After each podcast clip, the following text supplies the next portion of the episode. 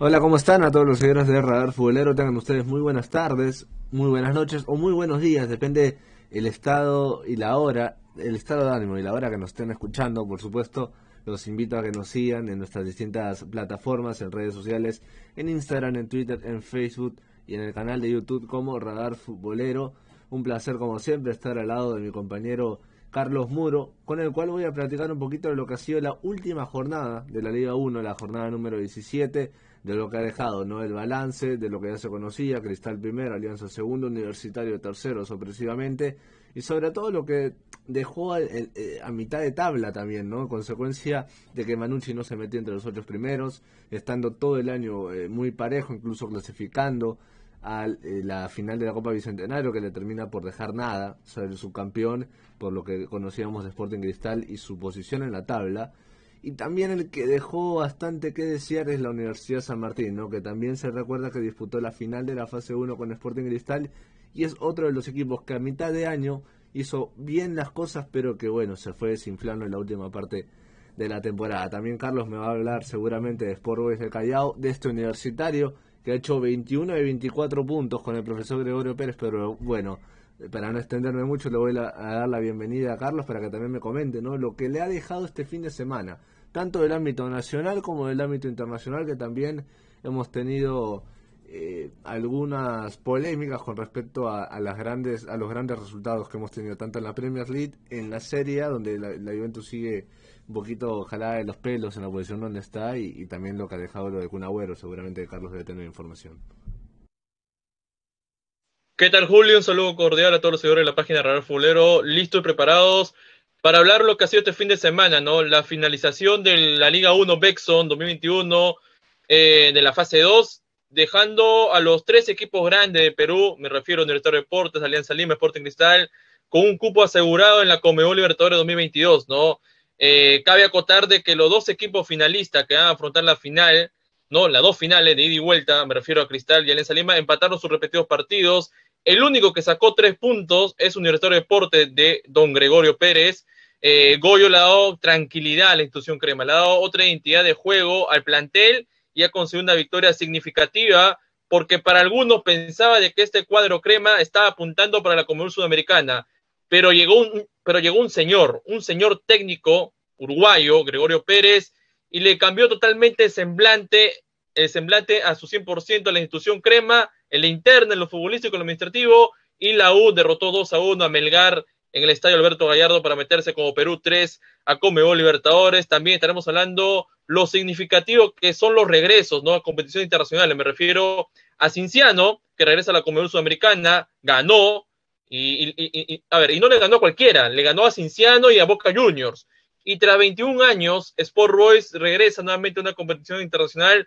Lo de Boys es significativo, lo de Boys es muy emocional por los hinchas que se ha visto en las últimas semanas. Estaremos charlando también de los descensos. La Universidad San Martín que tuvo un gran descenso a mitad de temporada. De igual manera, Alianza Universidad de Huánuco, binacional que se juega la vida ante Carlos Stein. Y en el ámbito internacional, lo más comentado ha sido eh, la victoria del United, ¿no? que le da un oxígeno a Ole Gunnar Solskjaer, ese 3 a 0 en Londres ante Tottenham Hotspur. Hoy el Tottenham ha tomado medidas serias, ¿no? Sacó a Nuno Espíritu Santo y está a la espera Antonio Conte para que agarre el cargo. El Barcelona mañana juega una final una final en Ucrania, enfrentar a Dinamo de Kiev para ver si pasa de ronda o si pasa por lo menos a la UEFA Europa League. Eh, lo del Kun Agüero que causó mucha alarma, ya estaremos detallando un poco la situación del atacante argentino, todo esto y mucho más aquí en Radar Fulero, Julio. Sí, por supuesto que sí, Carlos. Y, bueno, los invito a todos que nos sigan en las redes sociales. Vamos a llegar a 4.000 ya en, el Instagram, que es una de las plataformas más fuertes que tenemos. Y vamos a hablar ahora de todo un poco, de todo lo que ha dejado esta última fecha de la Liga 1, donde siete partidos se terminaron por jugar el sábado.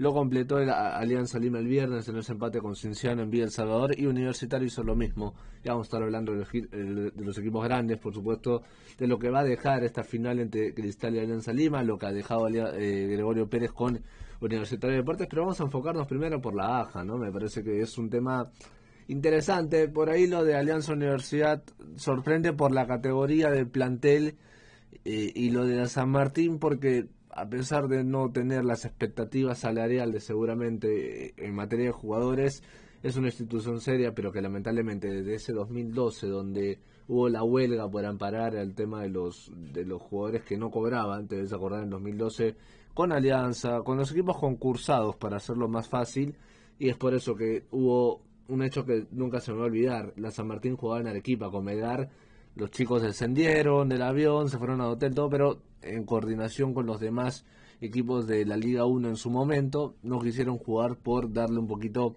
el respaldo universitario, Alianza, equipos que en ese momento no cobraban su sueldo y bueno, hicieron una huelga de jugadores. Esto no lo entendió en su momento la dirigencia de la San Martín y le bajó el dedo totalmente, ¿no? Hasta el 2014 me parece que compitió, te debes acordar la final del torneo Linda con Alianza Lima que la pierden en el Callao y después fue diluyéndose, ¿no? La San Martín que tiene un excelente gerente deportivo como es Álvaro Barco.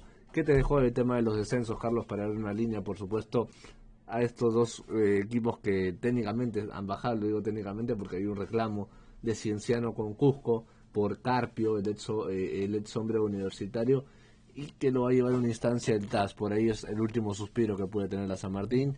¿Cómo, ¿Cómo has visto este fin de semana, Carlos? En general, los partidos, no sobre todo los del sábado que se jugaron en simultáneo. La verdad, lo, lo de la Universidad San Martín, eh, a mí me da mucha tristeza porque es un equipo ya consolidado en lo que es Liga 1 Bexon, es un equipo que ha tratado de batallar contra viento y marea en lo administrativo, en lo futbolístico. Eh, me da la sensación que ha intentado remar el barco a como de lugar, pero esa, ese esfuerzo se termina diluyendo en el paso del tiempo, ¿no?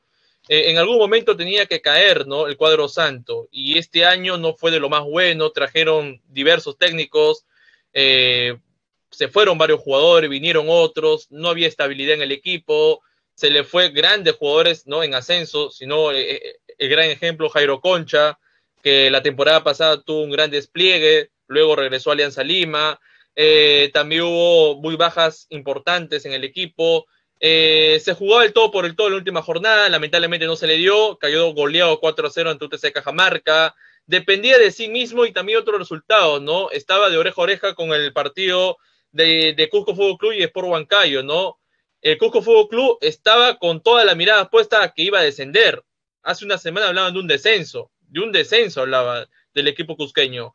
Pero me pareció que la visita al Cuto Guadalupe le dio esa fe, ¿no? Esa fe muy grande que lo termina de salvar al equipo, ¿no? Porque dependía también de ellos mismos, ¿no? Derrotó, ganó su partido, eh, consiguió los tres puntos que debía y eso lo mantiene vivo. Eh, por otro lado, lo de Alianza Universidad de Huánuco creo que es un proyecto que no se fue consolidando tampoco. Es un proyecto que, a mi parecer, se quedó en la nada, ¿no? Porque iba con toda la, ambición de querer formar un buen plantel, de querer formar un equipo combativo. Lastimosamente, te debes acordar, Julio, que en la pandemia, antes de entrar a la pandemia, la eh, Alianza Universidad de Huánuco anduvo muy bien, ganó sus partidos en las primeras jornadas y la pandemia creo que le hizo mucho daño al conjunto guanuqueño. me pareció que el parón lo, refrescó un poco. Sí, con el profe Rebollar, me parece que ambos equipos que venían haciendo bien las cosas, incluso San Martina, que eh, fue finalista de la fase 1, le hizo partido cristal, quedó con 10, tenía hasta para empatarlo con 10. Eh, te deja esa sensación de que lamentablemente el profe Pajovich no le pudo tomar la mano para la, la fase 2. San Martín que desciende por diferencia de goles, o sea, si le hacían 2 a 0 en el partido anterior y 2 a 0 ahora, terminaba por salvarse San Martín, pero bueno, lamentablemente el 6 a 0 y ahora el 4 a 0, 10 goles, lo terminan por fulminar de la primera división, una San Martín que ha tenido buenas actuaciones, sobre todo en Copa Libertadores, con River Plate, ese 3 a 0 en Manizales también con 11 Caldas, eh, hace algunos años, y, bueno, esa es la línea que quería darle junto con Carlos con respecto a los descendidos. Pero también hay buenas cosas de esta última fecha para no que no todo sea tristeza. Sport Boys, como lo dijo Carlos, cuando el otro año juegue la Copa Sudamericana van a ser 22 años, los cuales vuelve. La última vez fue contra el equipo de la U de Chile, donde estaba Flavio Maestre en esa época, eh, jugando en, en el Callao y bueno, jugando también en Santiago. Es el último recuerdo que tenemos con Sport Boys en un torneo internacional.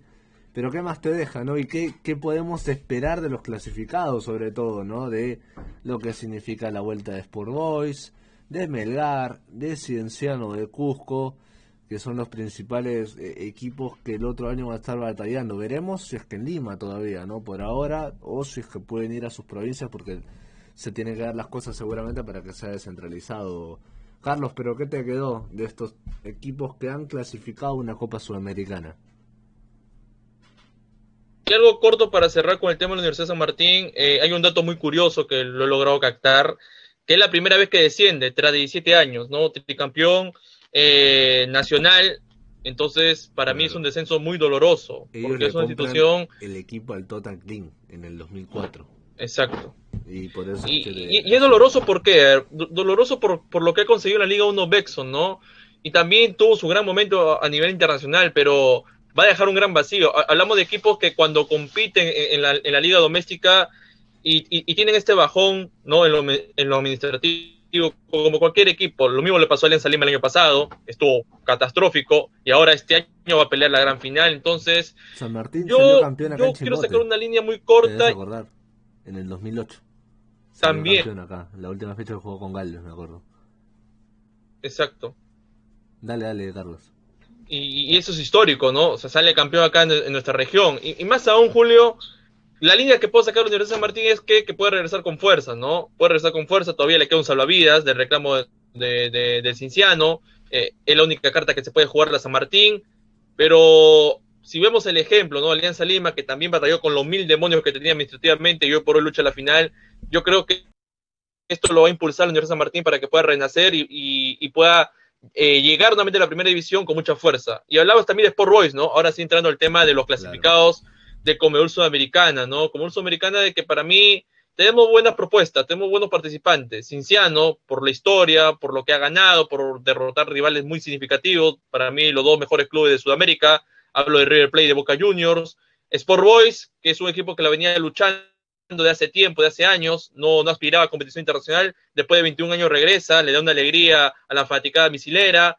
Melgar, que va por su revancha, por lo de este año, quedó eliminado injustamente, a mi parecer, porque hizo una mejor versión a nivel internacional que a nivel doméstico. Y lo de Ayacucho Fútbol Club, que se mete por la ventana. Eh, tenemos buenos representantes, pero yo me quiero enfocar en los dos que han, que los dos que han entrado, en Cinciano y Sport Boys. Vamos por Sport Boys.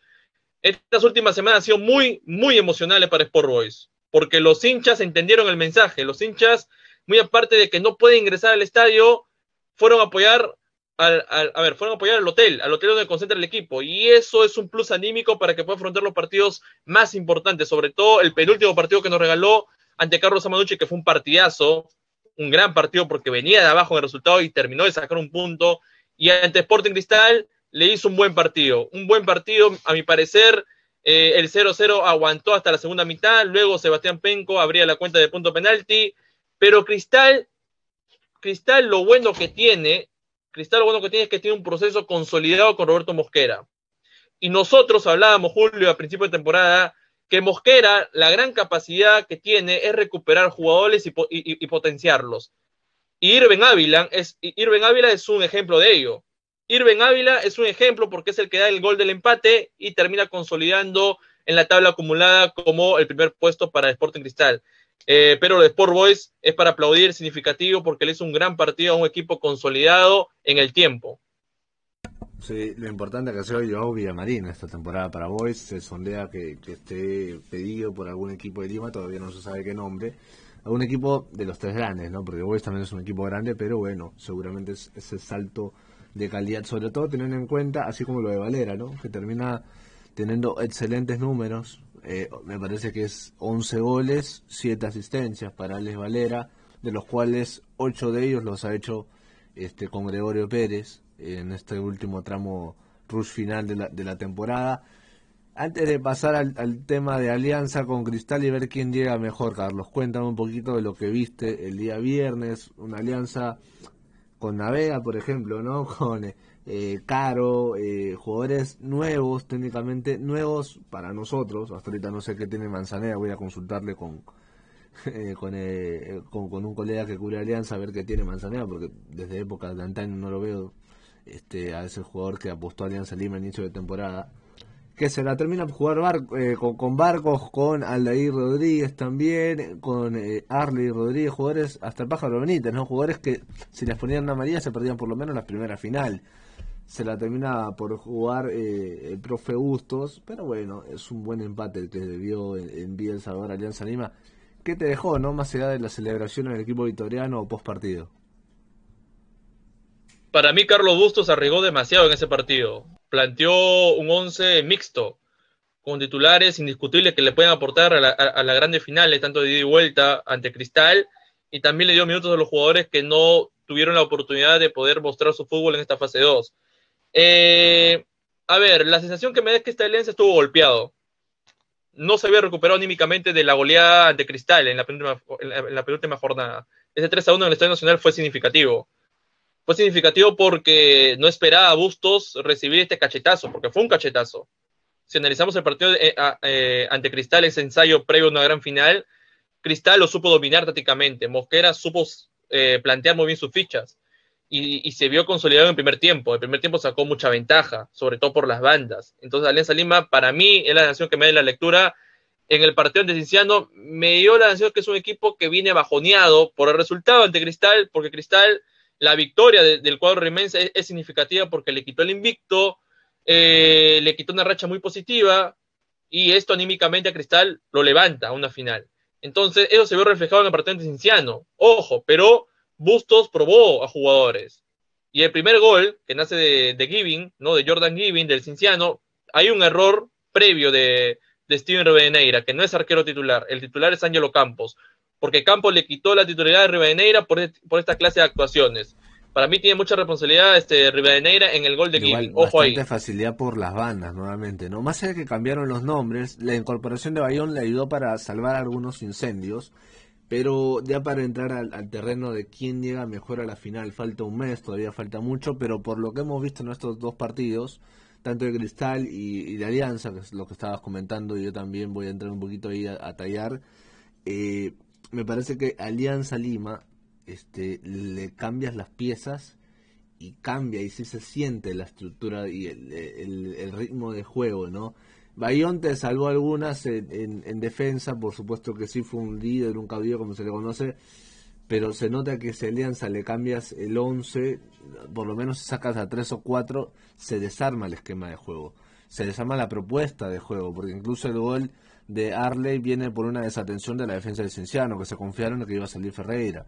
Este y luego no tuvo mayores luces Carlos. En cambio lo que mostró Cristal que también movió el 11 incluso teniendo a Madrid de Bat Alejandro González por derecha ha percipiado en el medio con Castillo eh, incluso no tener nombres como Canchita que está lesionado Jover que también vuelve de un desgarro Calcaterra por el tema de las de las amarillas eh, consolidando a Riquelme que más allá no, no haber hecho gol me parece que lo, lo hizo bien el, el, día el día sábado ese es el punto de inflexión, ¿no? Que Alianza no se le, no se le refríe nadie, mientras que Cristal creo que así se le lesionen dos o tres jugadores, me parece que el, la idea de juego va a ser la misma, y sobre todo teniendo la experiencia en finales de Roberto Mosquera. No sé si tú lo ves así también.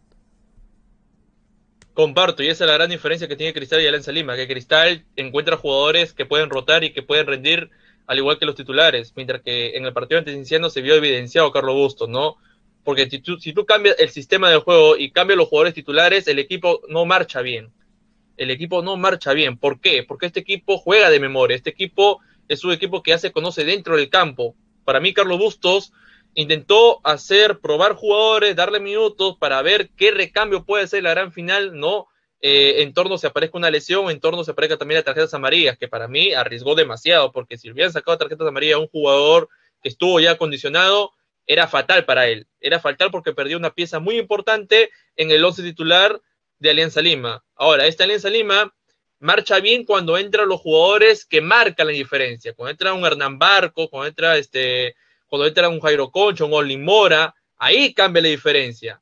Y ahora, el gol de, Arley, de, este, de Rodríguez, de Arley Rodríguez, me parece que aparece como un fantasma. Se durmió la defensa de, de Cinciano.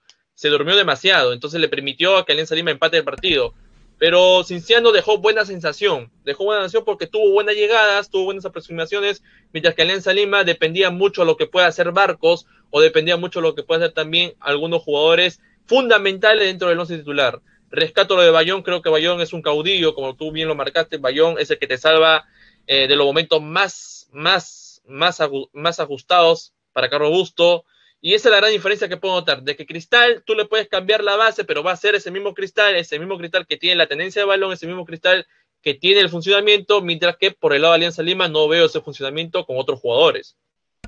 Y en, teoría Alianza Lima tiene más nombres que Sporting Cristal y, dentro del terreno de juego y también en el banco de suplentes, o sea, que tu revulsivo sea Jefferson Farfán, que entre Barcos en su momento, que entre Aguirre, más allá de los años y de seguramente no las mejores temporadas en los últimos años, me parece que este año basta y sobra para decir que son cambios de categoría para el fútbol peruano. Y sobre todo teniendo en cuenta, Alianza para mí tiene, podemos sacar mil conclusiones, pero falta un mes, o sea, hay que ser sinceros con, esto y puede cambiar bastantes cosas, porque hace un mes Cristal era un desastre y Alianza era favorito. Hoy cambia el panorama porque ese equipo de desastre le termina por sacar puntos a Alianza Lima y me parece que en el duelo Mosquera-Bustos, eh, Mosquera tiene un par de pasos adelantados. Por supuesto que la experiencia del plantel de Alianza Lima le va, le va a funcionar y que no va a repetir los errores, que en la final eso lo hace más bonito para lo que vamos a ver el 21 y 28, Carlos. ¿Y sabes, Julio, cuándo cambia eh, ese perfil no de ambos equipos? En la penúltima jornada, cuando ellos se enfrentan. Es ahí, en la hora de la verdad, Mosquera demostró superioridad táctica ante Bustos. es ahí donde rompe el molde, es ahí donde se rompe la diferencia. Sus armas, porque, o sea, le muestra sus armas, no, mira, yo juego con esto y esto te vas a contar con la final. Mientras que en el caso de Alianza se ve un equipo un poquito diezmado en el primer tiempo, donde sí le, sintió la no presencia de Bayón y la no presencia de Farfán, Carlos. Y ahora, e-, el tema de Farfán ha salido un millón de cosas la semana pasada. Cuestionable, claro que sí, pero ya se aclaró, se aclaró el tema. Entonces esto le da tiempo y semana para que se pueda recuperar y llegar a su 100%, porque es un jugador muy fundamental, revulsivo, la jerarquía va a pesar en él, la experiencia de haber jugado finales en la Liga 1, Bexo, sobre todo con Alianza Lima, eso es un plus extra para ellos. Eh, pero yendo al partido ese de ensayo, y, y, ya pasamos a la pregunta, ¿quién llega mejor? La última línea que puedo sacar es que eh, para Bustos ese ensayo de final le sirve de mucho. Y digo por qué. Porque le va a servir para corregir errores. Es bueno que le pase ahora, que le pase eh, en, la gran final, tanto en la de ida o, la vuelta. Le da un, le da un respiro para que pueda corregir los errores, sobre todo en el primer tiempo, porque en el primer tiempo sí fue superado por Sporting Cristal, por las bandas y en lo táctico, entonces esto habrá apuntado y habrá tomado nota habrá tomado nota para que no suceda nuevamente. Por eso digo, la victoria de Sporting Cristal le cambia la imagen por las distintas jornadas que ha tenido, porque recordemos que no venía bien. Caía derrotado ante Cinciano, un equipo muy difícil en, el estadio de la Universidad de San Marcos. Recordemos ese partido. Fue de los pocos que Cinciano lo hizo notar mal defensivamente a Cristal. Lo hizo notar mal. Entonces, ese partido a Cristal le beneficia en lo anímico, le despeja de dudas eh, le quita los temores de que una gran final, mientras que Alianza Lima le, sirve para corregir errores y para que no vuelva a cometerlos. Sí, yo con una última para cerrar ese tema y pasar a la, clasificación de universitario como Perú 3. Eh, me parece que Roberto Mosquera, la sapiencia que tiene en las finales le va a permitir demostrar algo nuevo en estas dos finales que se vienen. O sea, me parece que, ok, vio el tema de Alianza juega esto, lo demostró en las finales, pero también se convierte en un equipo predecible. Predecible por la idea de juego que plantea. Y me parece que es la tarea que tiene Roberto Mosquera más allá de recuperar a sus jugadores mentalmente de cara a lo que va a ser a la final.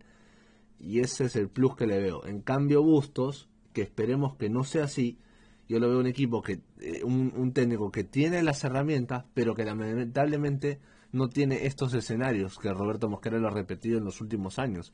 Incluso con Binacional, que ok, Binacional no tenía un equipazo contra Alianza Lima en el 2019, solamente que por supuesto con el profe Arce, que también tiene mucho mérito de ese campeonato, se logró consolidar de local, ganaba le gustaba, lo que hizo Ayacucho en su momento, pero Ayacucho no lo consolidó con un título, por ejemplo. ¿No? ¿Te acordar cuando Ayacucho eh, ascendió, se los comía a todos, nadie le podía ganar allá y bueno, lo mismo pasó con Binacional, incluso se, se peleó con el, presidente de Binacional, Roberto Mosquera. Y esto es lo que tiene Roberto Mosquera y espero que lo refleje en las finales, ¿no? Porque ya tenemos la idea de juego de cristal, tenemos todo, y esperemos que Bustos sepa cómo utilizar a sus jugadores y que no lo ha demostrado con Sporting Cristal este año, con distintas circunstancias, ojo, ¿ah? el partido de Cristal que le plantea pensando más en la Libertadores, Alianza con ese eh, poder de encontrarse con su fútbol en la primera parte y ahora en un partido que técnicamente era intrascendente, pero sí que nos dejó bastantes conclusiones. Carlos, dame una, última línea de lo que ha sido la participación de Cristal y Alianza en esta fase 2, donde quedó primero Cristal y Alianza Lima segundo, con mucha experiencia, por supuesto. El, una línea, el mejor para mí en Alianza ha sido Barcos. Y a ver, elegir un mejor en Alianza Lima, hay varios. Yo tengo a tres en lista por, lo que ha significado esta fase 2. Eh, Barcos para mí le implantó el liderazgo, eh, por momentos jugó de 10 y lo hizo de buena forma. Jairo Concha creo que viene en ascenso. Richie Lago como que se apagó un poco. Pero si tengo que destacar a alguien y que lo vine buscando de la temporada pasada es Olin Mora. Me quedo con Olin Mora. ¿Sabes por qué, Julio? Porque Olin Mora estuvo en todo ese proceso del año pasado, estuvo, estuvo en toda esa tormenta y fue del, y, a ver, y fue poco de los mejores. Fue uno de los mejores de esa tormenta. Fue de lo más rescatable de esa Alianza Lima catastrófico del año pasado. Y hoy, al encontrarse en otro panorama, con otro equipo, con otra idea, con otra identidad de juego, eh, le permite a Mora crecer. Entonces, para mí, el mejor en Alianza Lima esta fase 2, me disculpará Barco, pero me quedo con Olin Mora. Y por el lado de Cristal, por el lado de Cristal, yo siento, yo siento que Cristal eh, lo decía a inicio de temporada. Roberto Mosquera tiene la misión de recuperar jugadores y lo ha hecho. Si me das un nombre, yo elegiría eh, a, a Irving Ávila, porque Irving Ávila ha tenido un buen, un buen ascenso y la confianza ha sido partícipe de Roberto Mosquera para darle minutos y darle rodaje.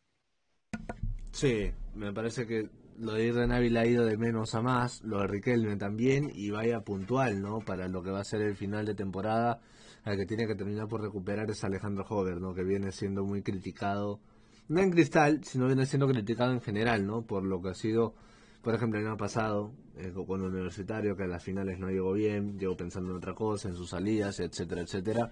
Y es algo que lo critican más los hinchas de la U, y dicen ojalá que le vaya bien a, a Hover en las finales, ahí lo quiero ver, en, en Cristal, y bueno, vamos a tener un mes para analizar, Carlos, Claro, un mes es un decir, porque la verdad que estos 15 días que se vienen es modo selección, pero sí vamos a hablar largo y tendido de lo que va a ser esa final entre Cristal y Alianza Lima en el Estadio Nacional 21 y 28 de noviembre.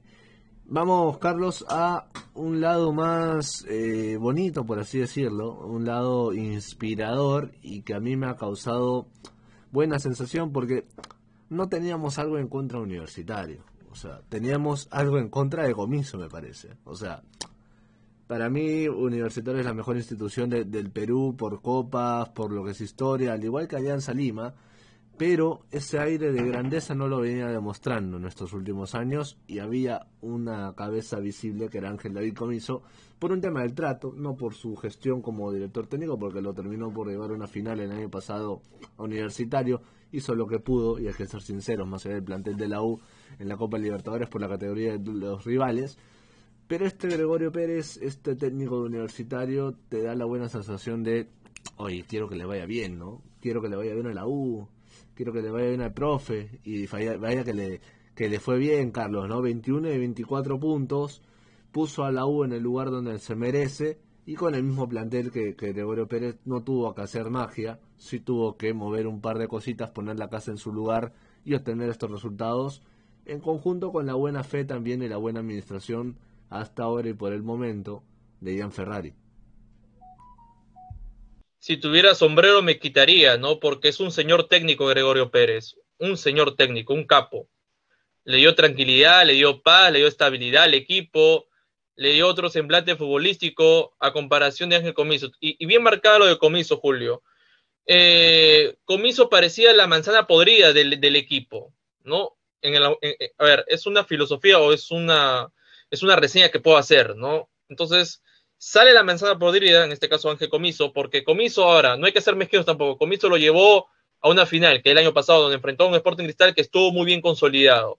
Eh, hizo lo posible para continuar en el percamino de Gregorio Pérez, porque hay que recordar que Gregorio Pérez lo sacan por el tema de la pandemia. Y, y Ángel Comiso entra a tallar ahí y hace su esfuerzo de continuar ese percamino, pero ese percamino tuvo fecha de caducidad y se vio reflejado en la fase 2 del año pasado, cuando las cosas no iban bien, cuando había problemas en la interna.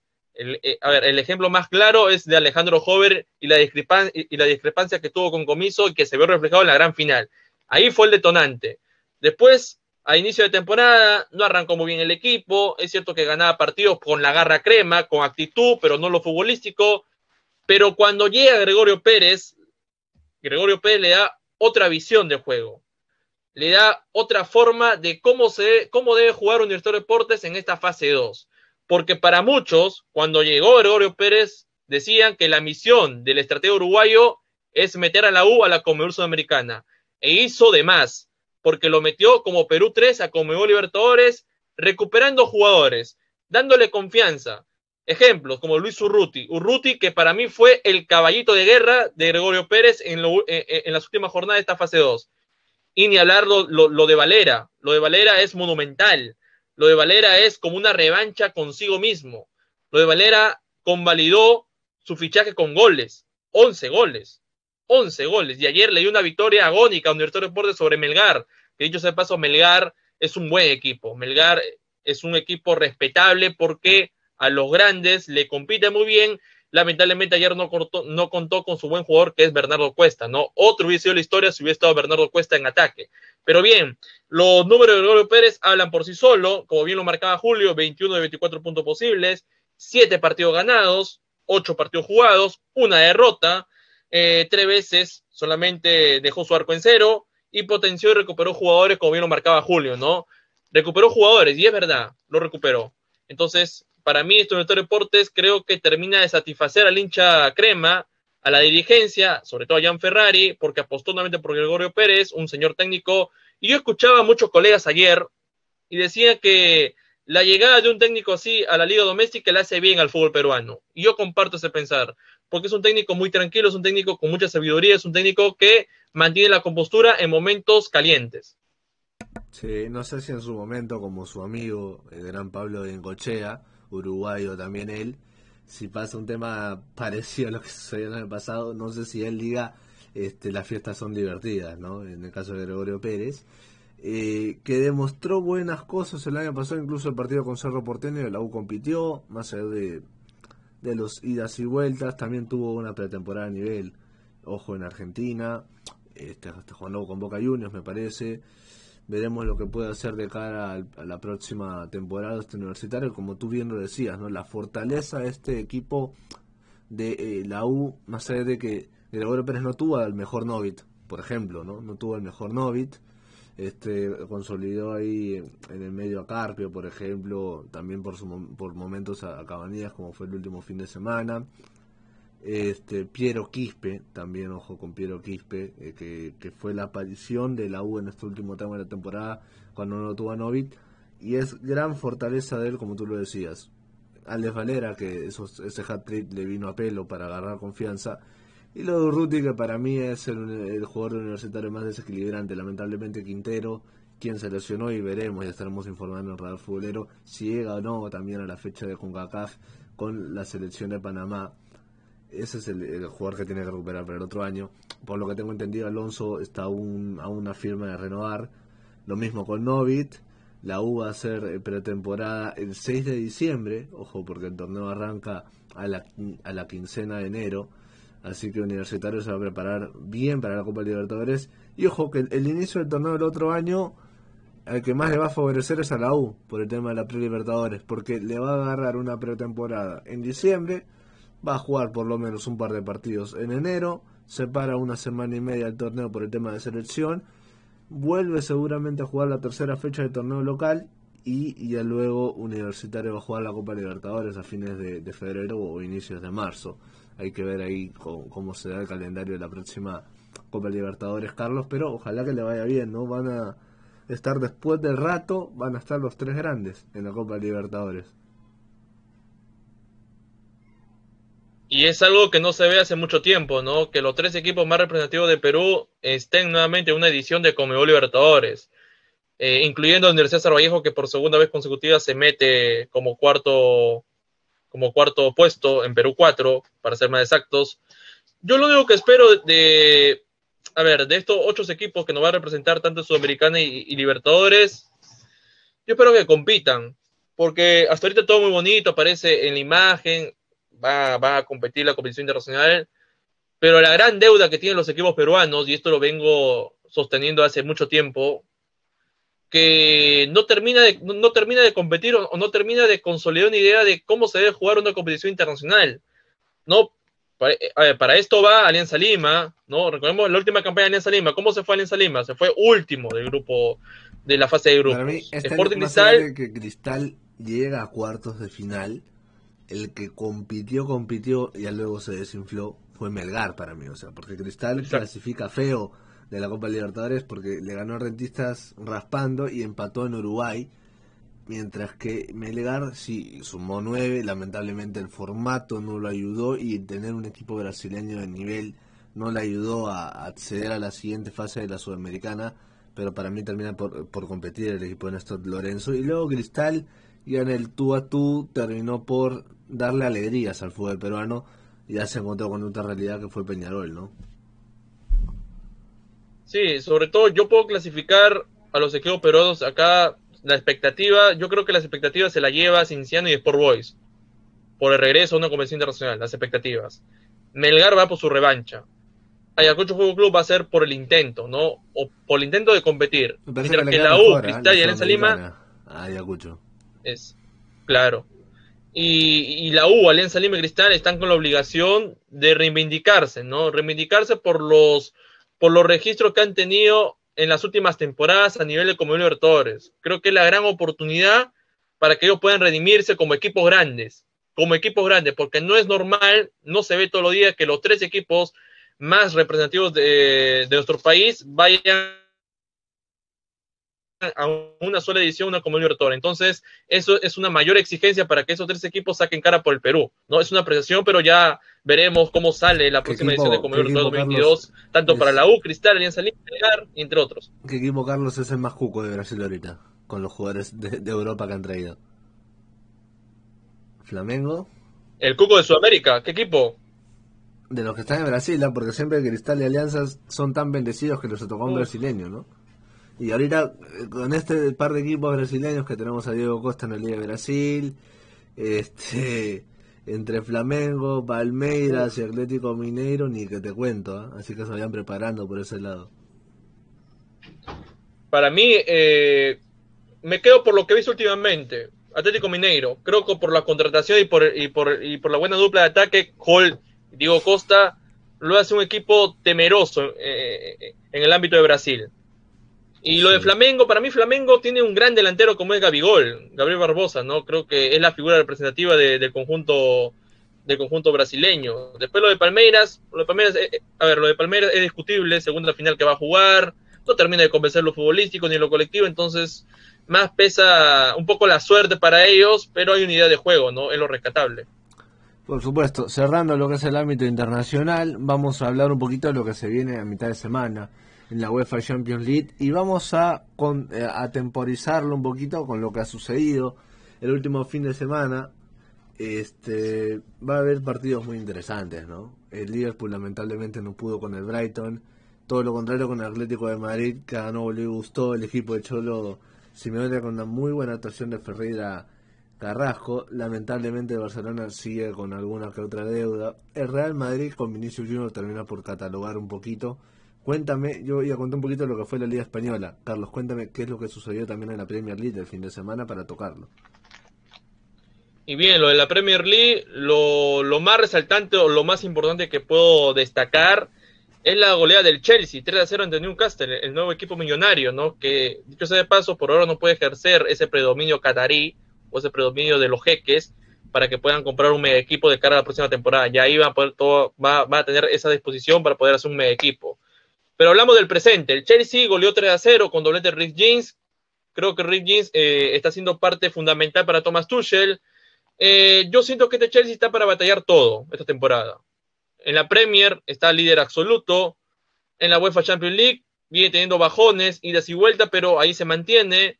Es un equipo ya consolidado, es un equipo que tiene un proceso muy largo con Thomas Tuchel y Thomas Tuchel ha demostrado tener la capacidad necesaria para sacar de la ceniza de la ceniza de este equipo que en la mano de Frankie Lampard no había este funcionamiento, pero con la llegada de este alemán viene mostrando que es un equipo combativo a nivel de Europa. Para mí es uno de los dos favoritos que puede aspirar a, la UEFA Champions League o que puede llegar a una gran final. La decepción, la decepción, no quiero, no quiero llamar decepción porque el City tuvo grandes posibilidades de poder empatar el partido, ¿no? Ante Crystal Palace. En el partido número 200 dirigido por Pep Guardiola en el Etihad Stadium. Una derrota amarga para él, una derrota significativa, claro que sí, porque perdió una gran oportunidad de recortar diferencias con Liverpool y el Chelsea, ¿no? se quedó con 10 hombres tras la expulsión de Emily Laporte. Le anularon un gol a Gabriel Jesús por posición adelantada. Kevin De Bruyne no fue su mejor partido. Algo eh, lo de Phil Foden por pocos. Algo, algo, le anularon a Gabriela porque está es muy finita la, posición adelantada. Sí. Y a ver, si no le hubiera anulado el gol, creo que el City tranquilamente hubiera, hubiera rescatado un empate. Pero yo me quedo con el partido del hombre que fue prestado al Crystal Palace, proveniente del Chelsea, que es Jack Gallagher. Para mí es un gran partido. Asistencia y gol hizo que fuera el MVP de ese, compromiso. es un partido lo de Liverpool. El City, tú sabes que el City lo, va a ganar, pero que no se le dio nada ese día. hay que ser sinceros con el equipo de Pep Guardiola, que es, era más en el trámite, en la posición, en todo, pero lamentablemente le cayó un, baldazo de agua frita a los cinco minutos nomás. Dale, Carlos, continúa. Y más aún que fue un partido súper raro, como lo, como dijeron los, los, los, comentaristas y, relator de, la cadena internacional, un partido súper raro para Peck y para el equipo. Lo de Liverpool me sorprendió demasiado porque venía ganando 2 a 0 en el primer tiempo, con gol de Jordan Henderson y de Sadio Mané. Y después el Brighton termina de igualarlo, ¿no? Para mí ese fue un batacazo, fue lo, más sorpresivo de la Premier. Y, a ver, y si me voy a Londres, para mí lo de Ole Gunnar Solskjaer es el mismo camino de Ronald Koeman, salvo que acá la dirigencia de Manchester United lo mantiene vivo. Pero aún así, el United se sabe sacudir de las goleadas, ¿no? El último del clásico ante Liverpool 5 a 0. Esta vez tocó golear, derrotó 3 a 0 con una gran actuación de Cristiano Ronaldo y Edson Cavani. Para mí fueron las dos figuras más importantes del partido.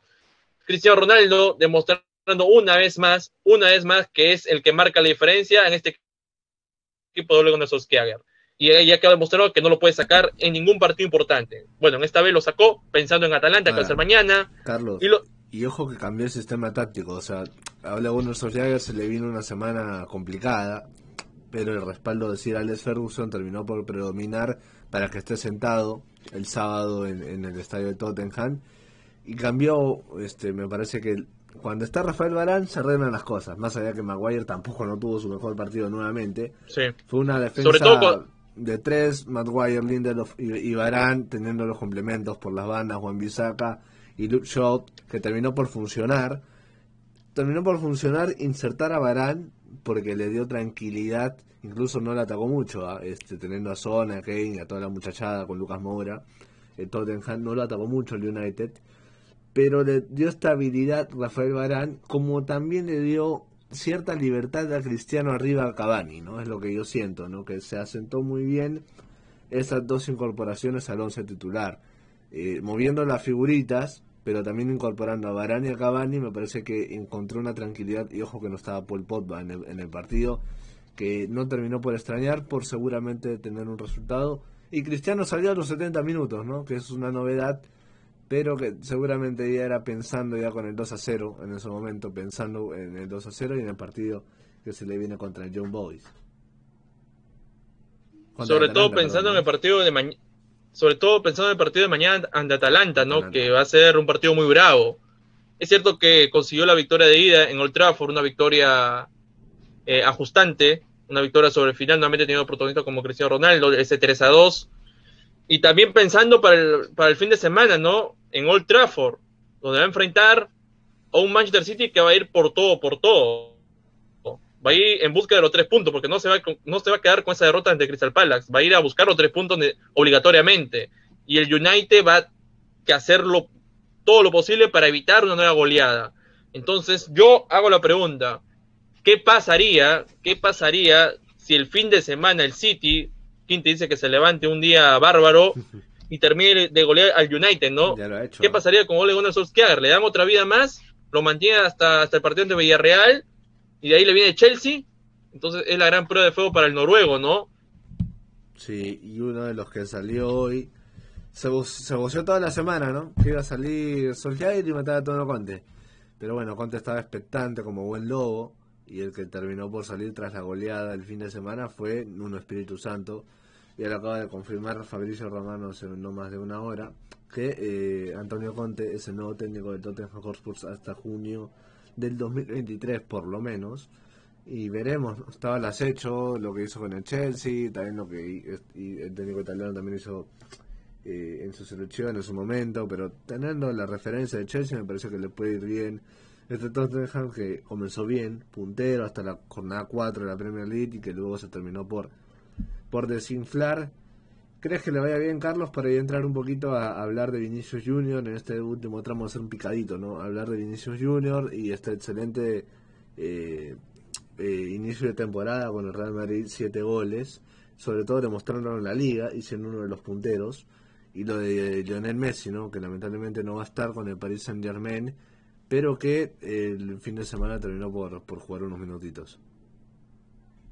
La llegada de Antonio Conte al Tottenham le va a hacer muy bien. Es un entrenador que va a poner orden. Es un entrenador que va por lo menos instalar su idea de juego y ponerle las cosas claras a los jugadores. Eh, hay jugadores muy relevantes. Me sorprende mucho el crecimiento de Cuti Romero, que se ha adueñado eh, de la defensa, ¿no?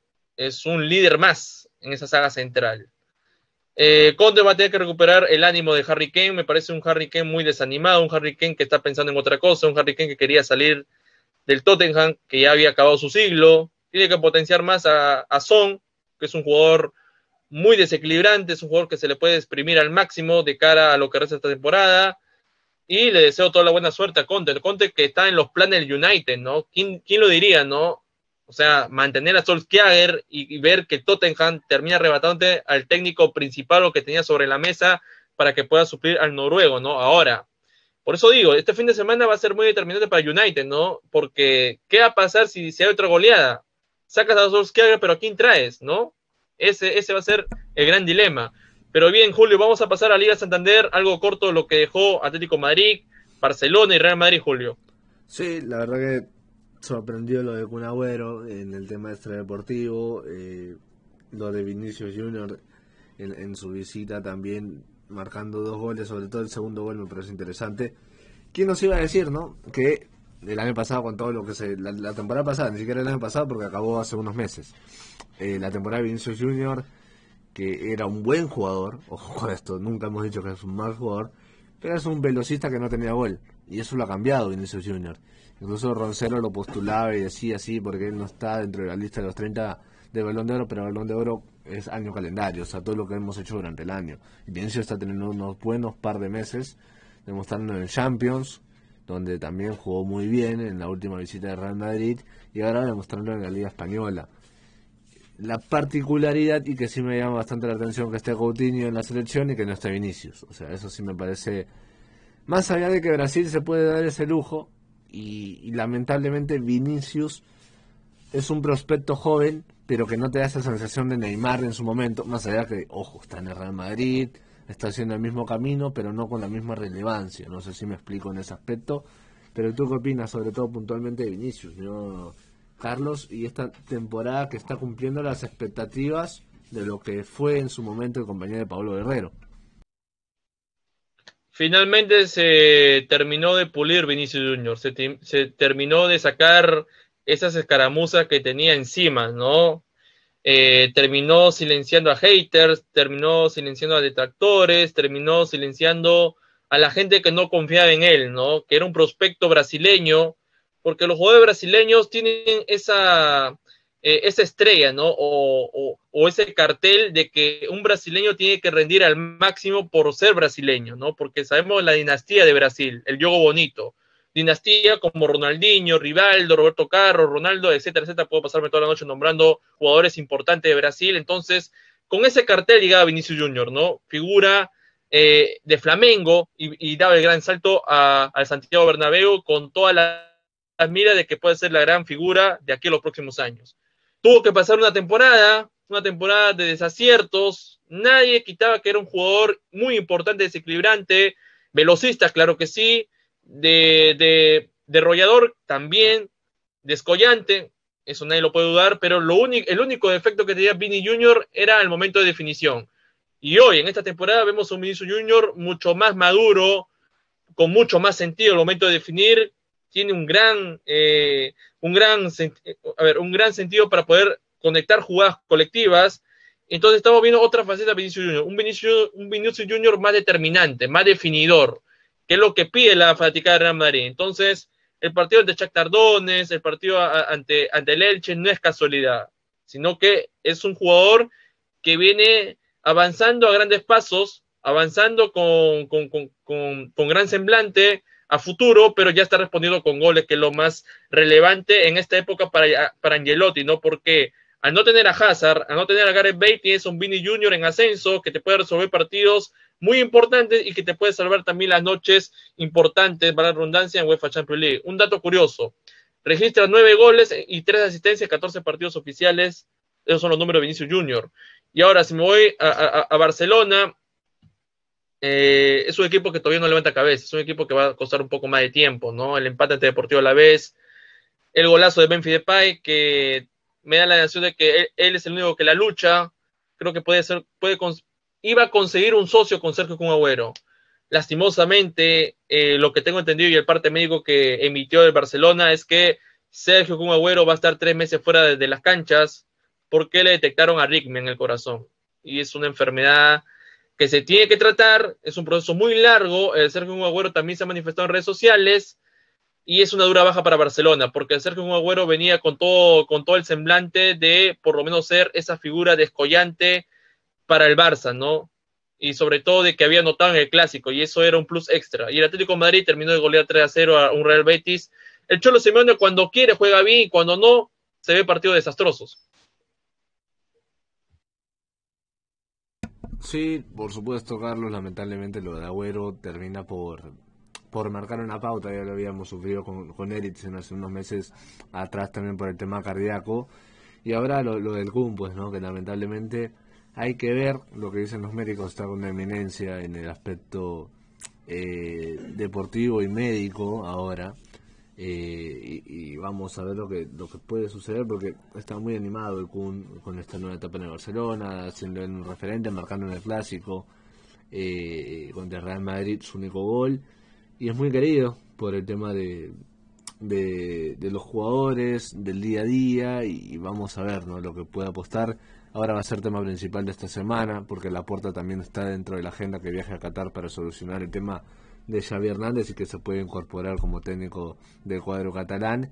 Pero dame una última línea para hablarle, para hablar luego de Lionel Messi y cerrar el programa de lo que es este Atlético de Madrid de Cholo Simeone, ¿no? que, ganó volvió gustó en, el Wanda y, se viene un partidazo seguramente en esa revancha eh, contra el Liverpool en Anfield y que lamentablemente no va a tener Antoine Griezmann. Lo único que puedo rescatar eh, del Atlético de Madrid y ese resultado 3-0 ante Real Betis en el Wanda es que el Cholo Simeone a veces no se da cuenta de que tiene un, equipazo y a veces aplica un sistema muy errado, un sistema demasiado conservador, un sistema, digámosle, amarrete, pero dentro de esos defectos que tiene el Cholo Simeone encuentra variantes, variantes muy significativas. Por ejemplo, lo de Yannick Carrasco, que está en un gran momento. Lo de Angelito Correa, que debe ser titular para mí. Lo de Antoine Griezmann, que poco a poco lo va recuperando. Lo de Joe Félix, que termina de consolidarse de a pocos. Creo que Joe Félix es un jugador que puede ser la carta solución, ataque para, para Cholo Simeone. Y lo de Luis Suárez, que se entiende el cambio, ¿no? Aunque no lo vio bien el, atacante uruguayo, pero se entiende porque está eh, a puerta de un partido muy importante en Anfield, ¿no? Sobre todo con Liverpool.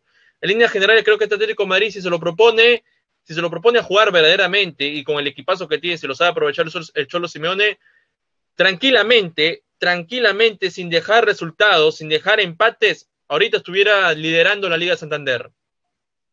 Sí, me parece que sí. Dentro de los partidos, Carlos, que tenemos este esta mitad de semana, me parece que el Atalanta Manchester United se, le, se lleva el foco. También ese Bayern Benfica por un tema de nombres, no por un tema seguramente de rendimientos. Eh, también y bueno veremos el día miércoles también tenemos partidos interesantes no el Milan con Porto el Real Madrid contra el Shakhtar el City contra el Brujas el Leipzig con el Paris Saint Germain y el Liverpool Atlético de Madrid que me parece que es el plato fuerte de la fecha con cuál de estos partidos te queda Carlos yo me quedo con tres, con tres partidos. Uno es el Atalanta United para ver si el United tiene capacidad de respuesta y, puede mantener ese hilo de recuperación. el Atlético Madrid Liverpool por la figura, por los nombres, por la revancha del Cholo Simeone. Ya el Cholo Simeone sabe ganar en Anfield, ¿no? A un Liverpool de Jurgen Klopp. Y el otro partido, mm, el Leipzig con el PSG. Quiero ver a este PSG sin Lionel Messi. A ver cómo funciona, ¿no? La dupla. Si es que Kylian Mbappé llega al partido, ojo ahí a ver si funciona con Neymar, tal vez pueda jugar Icardi, pero me gustaría ver un PSG sin Lionel Messi en, esta, en este primer partido sin el astro argentino. Y hablando de Lionel Messi, Julio, tienes ahí la entrevista de, que dejó al diario Sport, ¿no? Dejó muchas cosas demasiado interesantes, sobre todo lo de John Laporta, Barcelona y entre otras cositas más. Sí, para no extendernos mucho, me parece que fue muy puntual, ¿no? Con tres temitas. El tema de Laporta, que dijo que si nunca se le ofreció eso y que quedó mal parado para él, el presidente lo dejó mal parado al astro argentino. Lo segundo es el tema de los mundiales, que no va a ser el último, el del próximo año, como si lo vislumbró Neymar en su momento. Y lo tercero creo que es su vuelta al Barcelona, pero que lo tiene muy claro, que no va a volver como futbolista. O sea, volvería como secretario técnico al equipo catalán. Son los tres puntos más fuertes que, que se ha podido tocar en la entrevista exclusiva que tuvo con, el diario Sport de España y ha instalado en su nuevo domicilio eh, eh, en París, muy cerca de, de Champs-Élysées, de los Campos Elíseos. Eh, me pareció buena. Messi habla poco, ¿no? Pero cuando habla, habla bien. O sea, hay que, hay que ser sinceros y es y esa sinceridad que, que, que, mostró en la entrevista me parece que lo hizo saber también en estos meses. También teniendo en cuenta eh, que él, dijo, ¿no? Lamentablemente no tengo continuidad en el Paris Saint Germain. O sea, no, no ha jugado lo que quería jugar.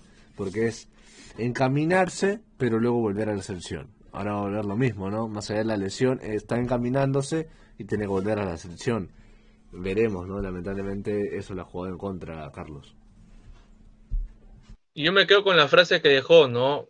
Que él ama el club Barcelona o sea, que él sigue sintiendo ese amor, ¿no? Y yo entiendo el sentido de Lionel Messi, porque no es fácil dejar una institución que te dio la mano de chiquillo, una institución donde llegó a hacer prácticamente su carrera futbolística y que le tiene un gran aprecio a una institución, pero más no le tiene aprecio a Joan Laporta que se siente traicionado, ¿no? Esa es la sensación que me da y que quiere regresar, pero en otra faceta, al club Laurana y que quiere ayudar con su conocimiento que va a adquirir de aquí a futuro, ¿no? Esas son las tres cositas que me deja Lionel Messi, también lo, de la selección argentina, que está clarísimo que cuando ganó la Copa América se quitó un peso de encima, una mochila pesada, y esto le permite aspirar al Mundial de Qatar 2022 para que pueda ser un gran favorito Argentina a nivel Sudamérica. Bien, Julio, hemos llegado a la parte final de este programa. Ya habrá un, ya habrá un programita más para hablar lo de la selección peruana. Creo que ya vamos a entrar en modo eliminatorias Qatar 2022. Para nosotros una fecha doble muy importante, trascendental. Se van a jugar dos finales, Ricardo Gareca es consciente de eso. Bien, Julio, eh, una línea corta de aquí para cerrar ya el programa. Sí, bueno, hoy día eh, empató, sí, el Rayo Vallecano contra el Celta de Vigo. Mira ese resultado, ¿no? Teniendo en cuenta lo que sucedió la semana pasada con Radamel Falcao de Barcelona y que terminó en el avión con Kuman diciendo adiós.